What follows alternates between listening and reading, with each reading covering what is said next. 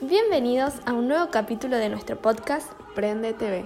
Nosotras somos Candelaria Esquiles, Sofía Daichino y ya habrán escuchado la nueva voz de Anabela Mercese.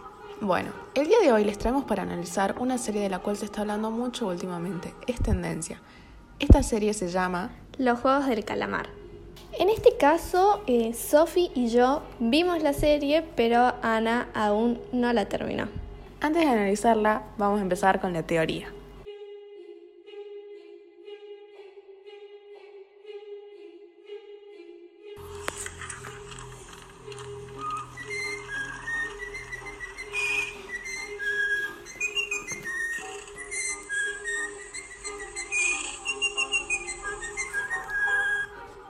Teoría.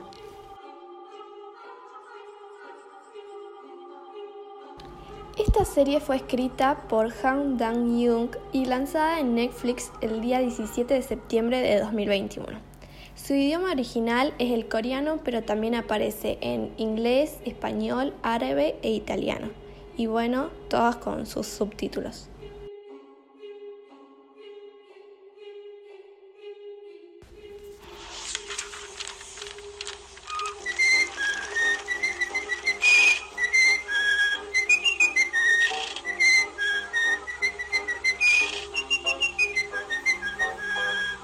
Análisis. Bueno, antes de comenzar, queríamos aclarar que puede ser que haya un poco de spoilers porque... no, va a haber. Bueno, va a haber. Viéndolo desde ahora nos parece que va a ser más una, un, un tema para debatir que, que, una recomendación porque los temas son, son interesantes. Sí, son interesantes para tratar. Eh, para dar una idea más o menos de qué trata la serie Los Juegos del Calamar, eh, puedo hablar de que es como un grupo de gente, bastante gente que se encuentra en una situación complicada debido a, a problemas financieros, económicos, que fueron teniendo deudas, cada vez se fue aumentando todo para peor. Y, y, de la nada aparece una invitación a unos juegos, unos juegos eh, para ganar plata, que el ganador iba a ganar mucha plata. Es viéndolo desde afuera y ellos también supongo pensándolo, esas personas que están en esa situación, era un trato en, un trato redondo donde ibas, jugabas y ganabas plata. Ellos lo veían como algo básico, un juego de estrategia, un juego de pensar, pero luego fuimos viendo la serie, tanto nosotros que pensábamos lo mismo como ellos, se dieron cuenta que no, que no era un juego solamente común y corriente. Claro. Como dijo Ana, la serie gira en torno a los problemas económicos que tienen todos estos participantes y eh, podemos hablar particularmente del personaje principal de esta serie que en el comienzo de la serie eh, nos muestran el contexto y su vida a profundidad. Su penosa vida. Su penosa vida. Seon Ji Han se llamaba.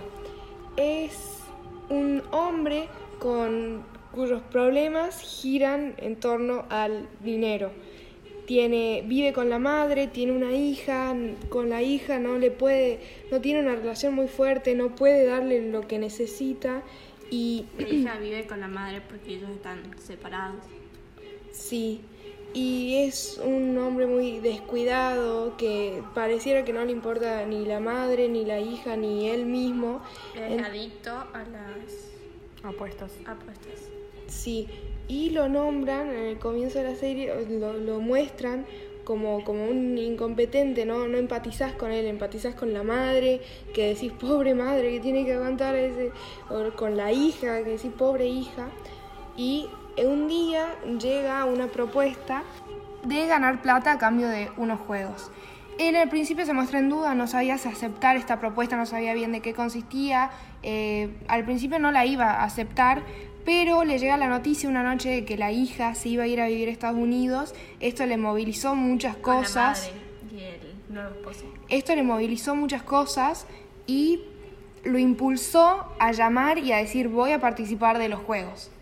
Acepta participar del juego y nada, se reúne en el lugar donde le dijeron que se tenía, tenía que ir lo duermen, lo llevan al, al complejo donde... Lo duermen porque el lugar era, Era, secreto, era, claro. es, es ilegal, es, el, es- Toda la apuesta esta. no es normal que te lleve una propuesta para ir a un juego y ganar plata.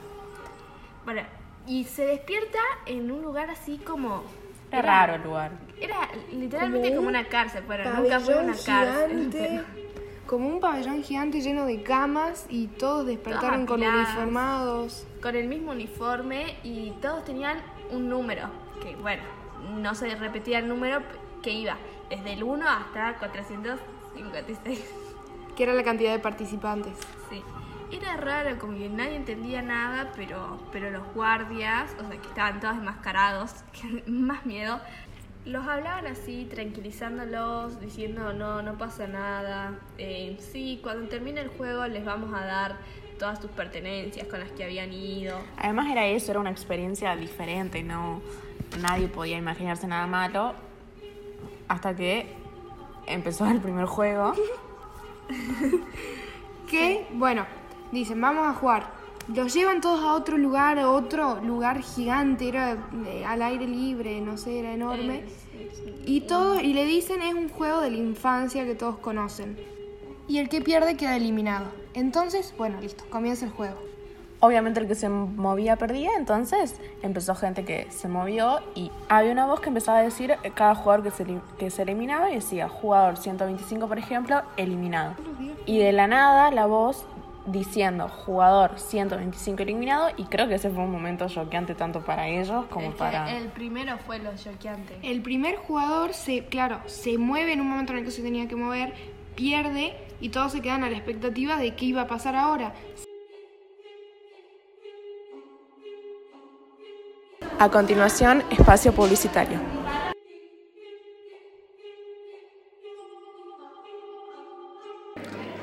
muy difícil intentar no usar una pantalla en este momento de vida que estamos rodeadas de ellas. Pero necesitas encontrar un punto medio, el color gris, porque si caes en su adicción puedes volverte irritable, ansioso, inquieto, con pensamientos obsesivos y te aislarás de la sociedad. No quieres eso.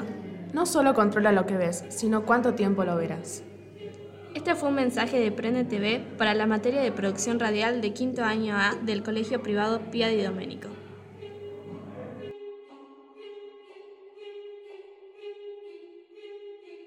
¿Cansada de tener que estar con el mismo color de uñas por una semana?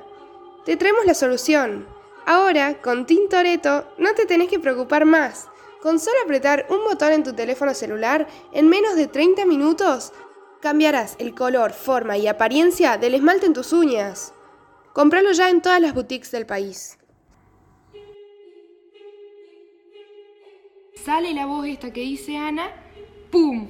Tiro en el cráneo se cae, muere. Y todos en, shock. Todos en pánico. Y como estaban todos en pánico, no iban a estar quietos, se empezaron a mover peor y el juego no iba a parar. todos estaban corriendo, estaban, se dirigieron a la puerta, corriendo. Querían escapar de eso. Abran, abran, abran. Nadie iba a abrir. Y en eso, como se estaban moviendo en el como momento. Como estaban rompiendo la regla del juego, se murieron todos. En el primer juego nomás, más de la mitad de los participantes que entraron murieron. Y fue un shock terrible. Entonces esto lo llevó a que después de este del juego Obvio, que hubo personas que pudieron mantener la calma y decir, ser inteligentes y decir, trato de llegar a la meta y, no morir. Sí. Y tan, bueno, también murieron los que no llegaron a la meta. Sí. Después del juego fue una, un ambiente de shock en el que todos estaban así en shock por lo que había pasado, no sabían qué hacer, hay una regla del contrato que dice que si la mayoría de los participantes quieren irse, quieren terminarlo y suspender los juegos, lo pueden hacer. Entonces van a una votación, la cual estuvo muy peleada, estuvo a un participante de se quedaban o se iban, al final se van. En menos de dos días todos llamaron para volver a jugar.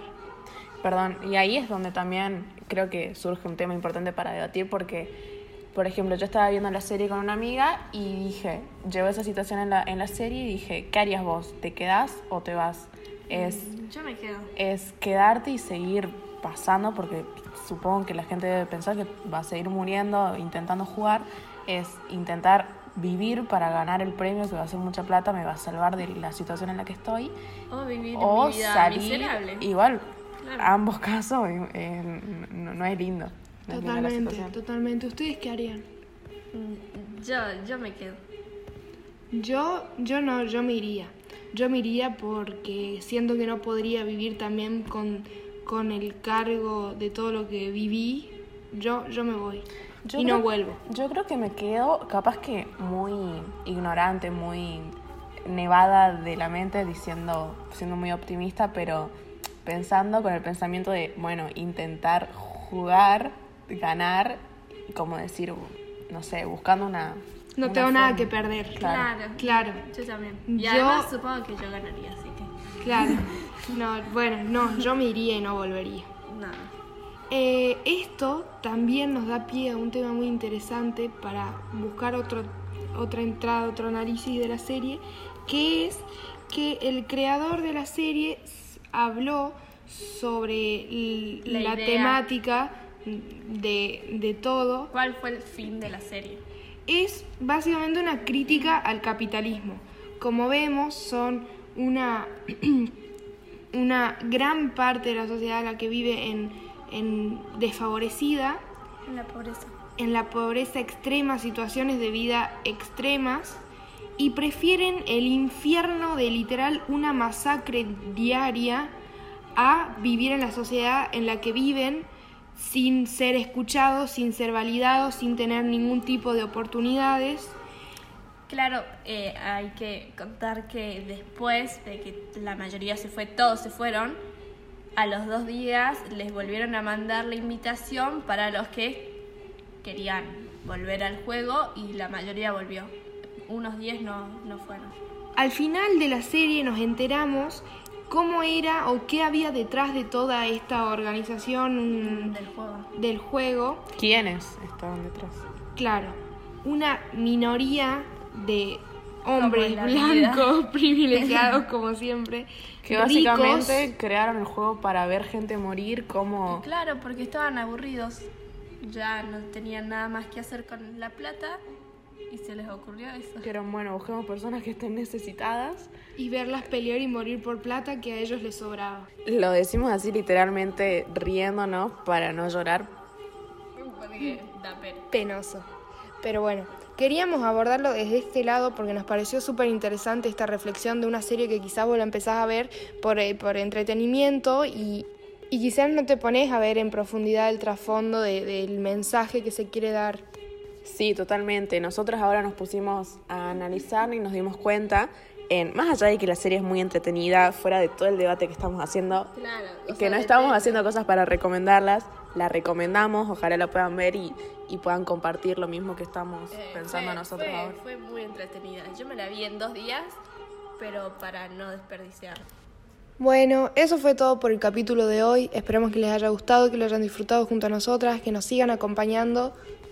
Y ya saben que siempre nuestra intención no es que se queden con nuestra idea y lo que nosotros pensamos de la serie o película, sino que lo comprueben ustedes mismos. Así que espero que la vean y no te olvides, prendete a Prende TV.